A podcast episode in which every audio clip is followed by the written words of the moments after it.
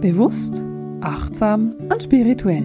Herzlich willkommen bei der 93. Podcast-Folge von Seelenschimmer Herzensdialoge. Gespräche mit Marisa.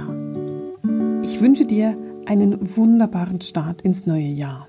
Wir haben 2020 hinter uns gelassen und sind ins 2021 gestartet. Und ich hoffe, du hattest einen großartigen, wunderbaren Anfang und du kannst die neuen Energien schon ein bisschen fühlen, die 2021 mit sich bringt. Vielleicht fühlst du, dass es leichter ist, ein bisschen luftiger, weniger schwer wie 2020. wenn ich energetisch in 2020 reinfühle, dann ist da eine Schwere, eine Erdenschwere. Und 2021 hat es nicht. Bei 2021 fühle ich Energie und Freude und Licht und Luft. Und ich will dich nicht, ich will keine falschen Hoffnungen erwecken. Denn wir werden viel arbeiten dieses Jahr. Wir werden viel zu tun haben. Es ist ein Jahr der Brücken. Wir werden Brücken bauen müssen. Vom Alten, was wir loslassen wollen, zum Neuen, was wir manifestieren wollen. Und es ist nicht so, dass es ein langweiliges Jahr wird für dich Lichtarbeiter. Es wird ein intensives Jahr werden.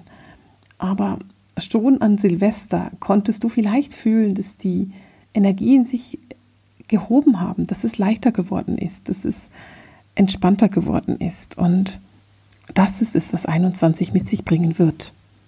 Die geistige Welt hat Anfang Dezember gesagt, der große Übergang ist da und du wirst Ende Dezember genauer wissen, weswegen du dein Leben so gelebt hast, wie du es gelebt hast und du wirst genauer wissen, wo du genau stehst in deinem Leben. Und ich habe von vereinzelt, aber nur ganz vereinzelt habe ich gelesen, dass die Leute das nicht fühlen können. Und ich möchte dich da, falls du jetzt sagst, ja genau, ich kann das auch noch nicht sehen, ich möchte dich da ein bisschen abholen und sagen, weißt du, vielleicht kannst du es noch nicht sehen.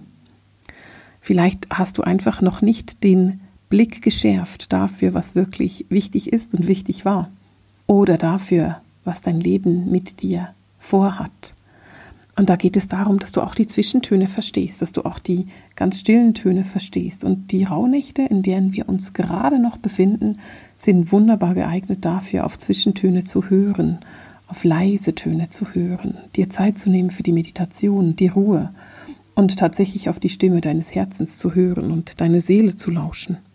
Und wenn du das Gefühl hast, ich kann überhaupt keinen Unterschied sehen oder fühlen, dann würde ich dir raten, setz dich mal hin und meditiere, weil wenn ich darauf gucke und wenn ich mich damit verbinde, dann kann ich große Unterschiede wahrnehmen. Ich kann viel, viel Leichtigkeit wahrnehmen, die jetzt da ist. Viel, viel mehr Licht, das jetzt einfließt. Und ich möchte dieses Licht mit dir teilen. Ich möchte, dass du das weißt, dass diese Leichtigkeit kommt und da ist. Und gerade als Lichtträger bist du aufgefordert, diesen Weg immer voranzugehen. Das ist dummerweise die Aufgabe der Lichtträger, voranzugehen und den Weg zu erleuchten, damit diejenigen, die noch Angst haben, hinterhergehen können. Aber du wirst erkennen, dass deine Intuition ganz stark gestärkt wird, dass deine Intuition intensiviert wird. Und in dieser intensiven Energie, die du da wahrnehmen kannst, wirst du auch erkennen, was sich eben dein Leben von dir wünscht, was sich deine Seele von dir wünscht und weswegen dein Weg so gegangen ist und sich so angefühlt hat, wie er war und wo es jetzt hingeht. Aber ganz ehrlich, eigentlich ist das gar nicht das Thema des Podcasts. Ich will in diesem Podcast mit dir über etwas anderes reden, nämlich darüber, wie ich mein Jahr spirituell plane und vorbereite.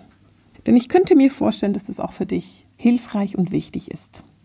Nun, was meine ich denn, wenn ich sage, spirituell, ein spirituelles Jahr oder ein Jahr spirituell vorbereiten? Was ich damit meine, ist im Einklang mit der Erde, den Sternen und dem Mond zu sein. Im Einklang zu sein mit den Energien, die auf die Erde einfließen. Und einige davon fließen einfach ein, weil das sind die Energien und das können wir einfach nur wahrnehmen.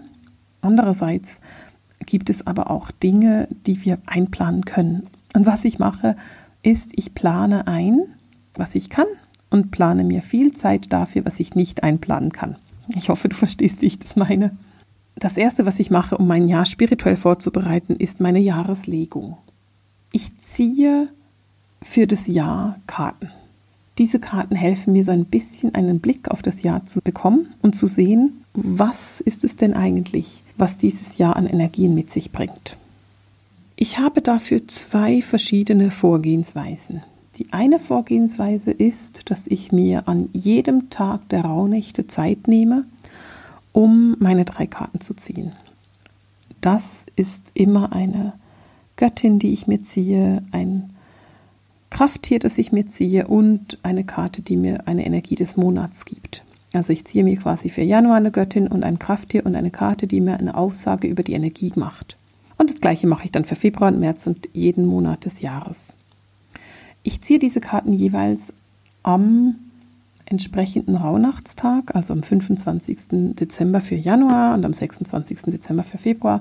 Das heißt, ich nehme mir in den Rauhnächten ganz bewusst Zeit für die Meditation, für die Ruhe, um mich einzustimmen auf den entsprechenden Monat. Und ich genieße das sehr.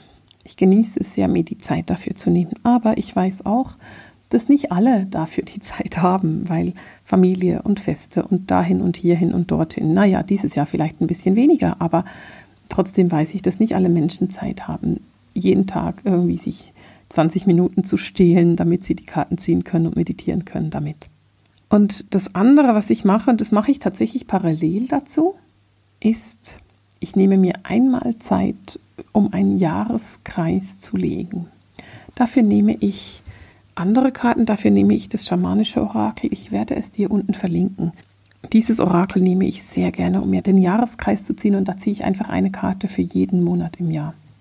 Diese Karten sind für mich dann die große Legung, mit der ich auch wirklich arbeite. Das heißt, ich nehme mir Zeit für diese Legung. Ich finde es auch sehr, sehr schön, diese Legung für Freunde zu machen.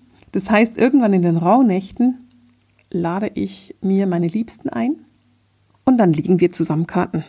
Das heißt, wir setzen uns hin, wir legen die Karten und wir gucken auf die Impulse, die dazu kommen. Das ist wunderschön und sehr unterhaltsam und auch immer wieder sehr interessant, weil ganz oft gleiche Karten auftauchen. Also es kann sein, dass die gleiche Karte fünfmal vorkommt. Ich erinnere mich sehr, sehr gut daran, als wir das Ende 18 gemacht haben. Da war eine Karte, die ist praktisch in jeder Legung aufgetaucht. Lustigerweise habe ich die Karte seither nie wieder gesehen. Also das ist ganz spannend, weil das einfach dieses Jahr, das eine Energie mit sich bringt, ein Jahr, das eine Kraft mit sich bringt und dann kommen die entsprechenden Karten auch immer wieder vor. Lustigerweise musste eine Freundin mich darauf hinweisen, dass ja das Jahr eine Energie mit sich bringt und deswegen die gleichen Karten erscheinen. Dieses Jahr habe ich die Legung für drei Leute gemacht, für mich und zwei Freundinnen. Und wir haben tatsächlich bestimmt sechs Karten zweimal gesehen. Das war sehr, sehr interessant. Und es gibt uns auch wieder so eine Information darüber, wie das Jahr wird und was das Jahr rein vom Jahr her von 21 her energetisch mit sich bringt. Diese Treffen, die ich mache zu den Rauhnächten, ist etwas, was ich wunderschön finde. Und ich freue mich immer, wenn wir diesen spirituellen Abend miteinander verbringen können. Ich bin da auch relativ flexibel. Dieses Jahr war es ein Silvester, weil Silvester einfach sehr gut passt für sowas. Aber es ist auch schon am 28. gewesen. Also ich bin da nicht so streng, welcher Tag es sein muss. Das ist für mich aber der Tag, an dem ich dann mir die Zeit lasse für die Legung. Und weißt du, ob du jetzt eine Karte für das ganze Jahr ziehst oder ob du fünf Karten für das Jahr ziehst oder ob du wie ich zwölf Karten für das Jahr ziehst oder sogar noch mehr, ist völlig egal. Du machst es so, wie es für dich stimmig ist und wie es für dich harmonisch ist. Du kannst natürlich auch jeden Monat am ersten des Monats die Karten ziehen. Auch das ist total interessant. Ich finde bloß immer, wenn ich zurückschaue auf die Rauhnachtslegung, finde ich es immer wieder unbeschreiblich spannend zu sehen, wie klar die Karten schon waren, wie deutlich die Karten schon waren. Und gerade letztes Jahr war das so ein bisschen augenöffnend, wie klar die Karten vorher schon waren, wenn ich darauf zurückgeguckt habe. Also ich arbeite dann tatsächlich mit der Legung und gucke darauf zurück und betrachte genau, was die Karten mir damals schon gesagt haben.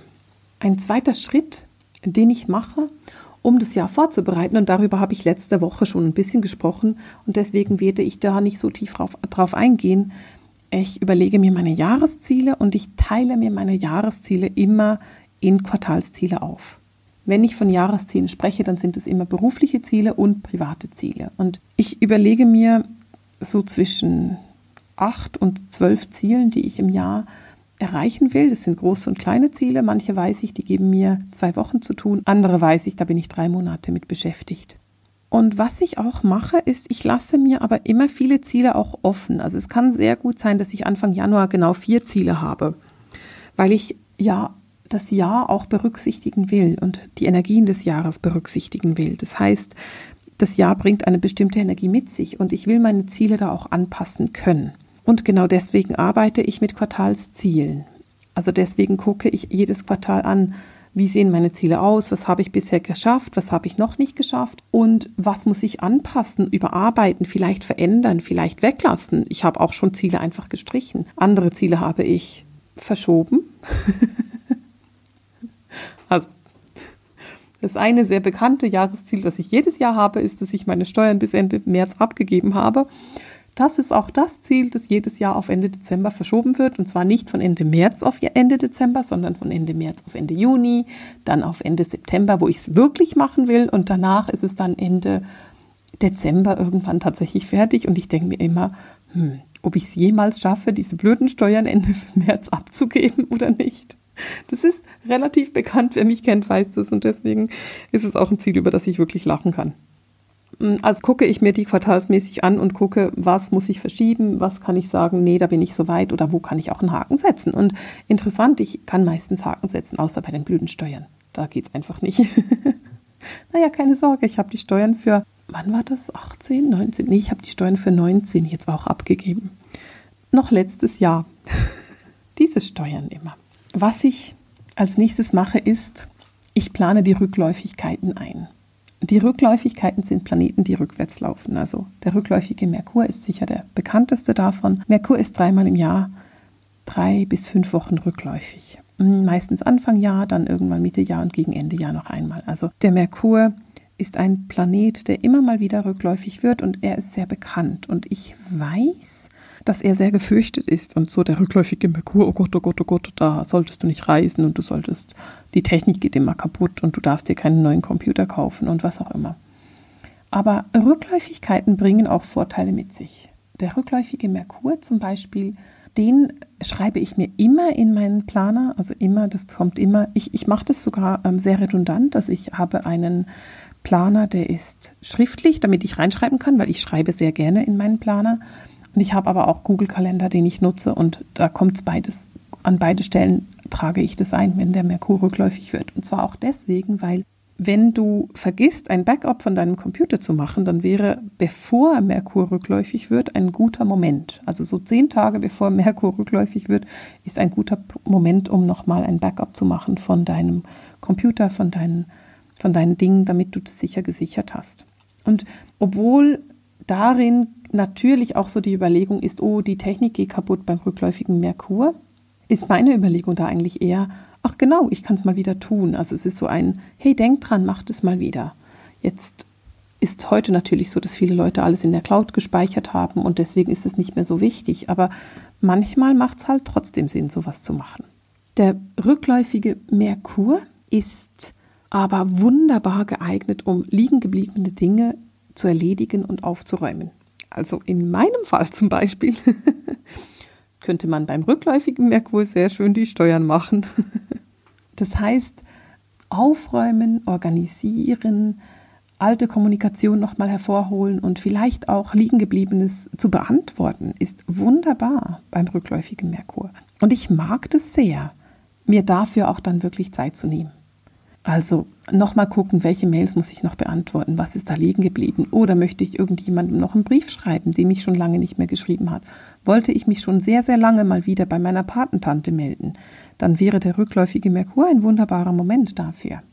Der rückläufige Merkur lädt dich auch ein, das zu verarbeiten, was in den vergangenen Monaten und Wochen passiert ist. Also so zwischen zweimal rückläufigem Merkur passiert ja viel. Das ist ja immer ein Drittel des Jahres, das dazwischen liegt. Und einfach mal dich hinsetzen und gucken, was ist denn eigentlich im letzten Drittel passiert? Was, was ist denn eigentlich passiert, seit der Merkur letztes Mal rückläufig war? Was habe ich erlebt? Was, was ist im Außen auf mich zugekommen? Welche Dinge möchte ich jetzt verarbeiten? Weil das kann ja irgendetwas sein. Vielleicht ist jemand aus deinem Umfeld gestorben. Dann wäre es jetzt ein schöner Moment, das nochmal zu verarbeiten und zu gucken, wie bist du denn mit diesem Tod umgegangen. Vielleicht hast du dich frisch verliebt und guckst nochmal an, wie war das denn? Diese ersten äh, Wochen und vielleicht sogar Monate mit dem neuen Partner an meiner Seite. Ist es positiv oder aufregend oder vielleicht auch ein bisschen beängstigend? Vielleicht Hast du eine neue Stelle angefangen? Auch da ist es hilfreich zu gucken, okay, wie habe ich die alte Stelle abgeschlossen? Wie habe ich die neue begonnen? Vielleicht hast du ein Haus gekauft, ein Kind bekommen, eine große Reise gemacht. Ja, ja, die letzten drei Monate ziemlich sicher nicht, aber du weißt, was ich meine. In welche Richtung das es geht. Also der rückläufige Merkur lädt dich ein, zu verarbeiten, was passiert ist. Auch super geeignet ist der rückläufige Merkur, um an negativen Glaubenssätzen zu arbeiten. Also mal zu gucken, was habe ich denn eigentlich für negative Glaubenssätze und wie kann ich die verändern. Dafür rate ich immer, setz dich mal hin, nimm dir Zeit und schreib dir auf, was gerade kommt und dann arbeite damit.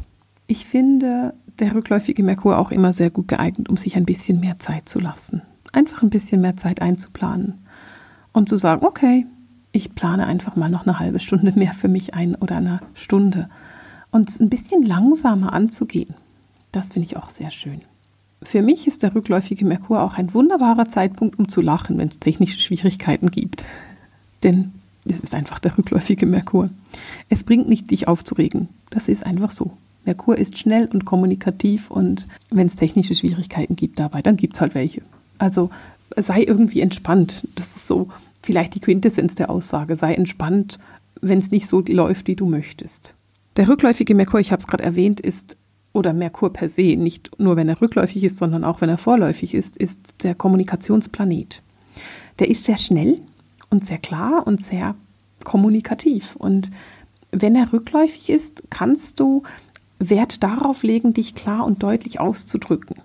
Denn manchmal ist die Kommunikation etwas schwierig, wenn der Merkur rückläufig wird. Und dann ist es ganz interessant, wenn du dir mal vornimmst zu sagen, okay, ich achte ganz besonders darauf, dass ich deutlich kommuniziere.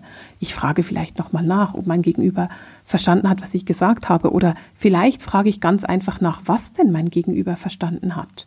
Und nicht ob. Und stelle fest, aha, der hat was ganz anderes verstanden, als ich gesagt habe. Und wenn du dreimal im Jahr, drei Wochen Wert darauf legst, achtsam zu kommunizieren, dann ist das doch etwas Wunderbares. Und damit kannst du schon etwas Großartiges machen, weil der Merkur rückläufig wird. Also nutze diese Zeit auch ganz bewusst, habe nicht Angst davor und Stress damit, sondern nutze ganz bewusst, was es mit sich bringt. Übrigens kann es sehr spannend sein, mal herauszufinden, ob der Merkur rückläufig war, während du zur Welt gekommen bist. Denn es ist nämlich möglich, dass du, wenn der Merkur während deiner Geburt rückläufig war, dass du dann sehr viel klarer und kommunikativer und organisierter bist, wenn er rückläufig ist. Also was ich sagen will, ist, dass das, womit viele Leute Schwierigkeiten haben, wenn der Merkur rückläufig ist, könnte für dich ein Vorteil sein, wenn er rückläufig war zu deinem Geburtszeitpunkt. Dafür gibst du einfach bei Google mal ein, die Rückläufigkeiten von Merkur in dem Geburtsjahr, in dem du zur Welt gekommen bist.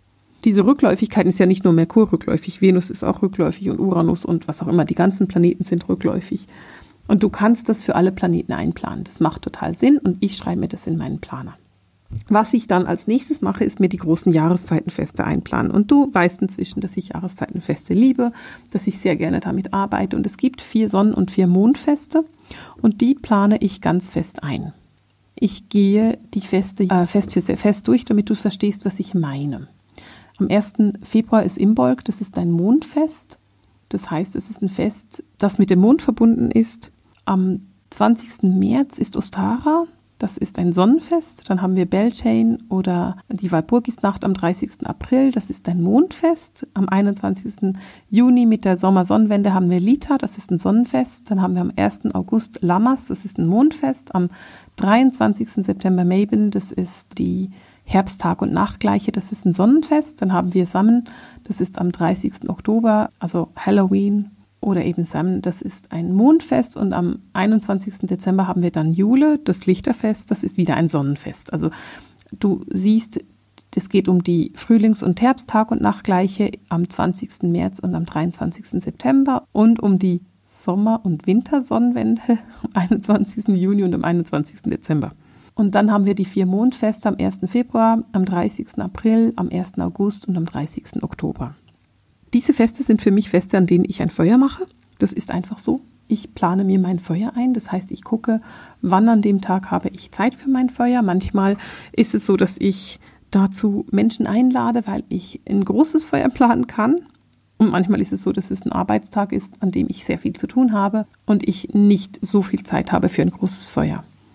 Der 1. August zum Beispiel oder der 1. Februar oder sind natürlich immer Arbeitstage, weil dann kommt das, der Newsletter und das Channeling und da habe ich dann nicht so viel Zeit, viele Leute einzuladen.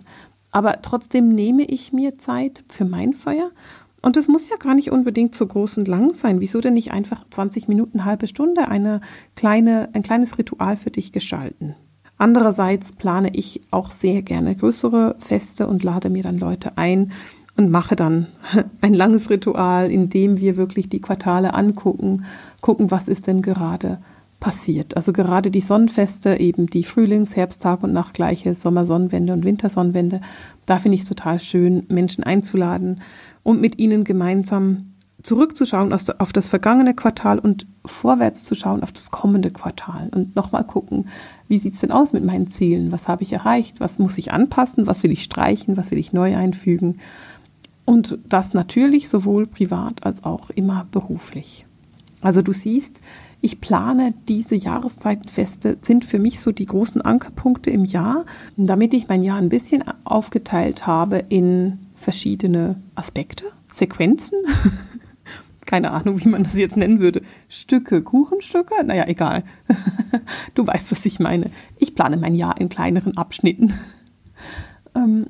Ähm, das ist für mich super hilfreich und ich liebe es einfach, diese Tage sehr achtsam zu verbringen. Also an diesen Tagen verbinde ich mich dann auch entsprechend mit den entsprechenden Energien, mit den entsprechenden Wesen und lade die ein für das Feuer und für das Ritual. Und dann, was ich als letztes mache, ist, ich plane mir die Rauhnächte.